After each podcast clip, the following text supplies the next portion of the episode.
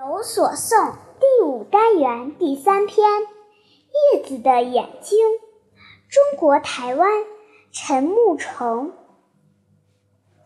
山上的早晨，雾气还迷迷蒙蒙，阳光就走进森林，脚步很轻很轻，不小心把树叶摇醒。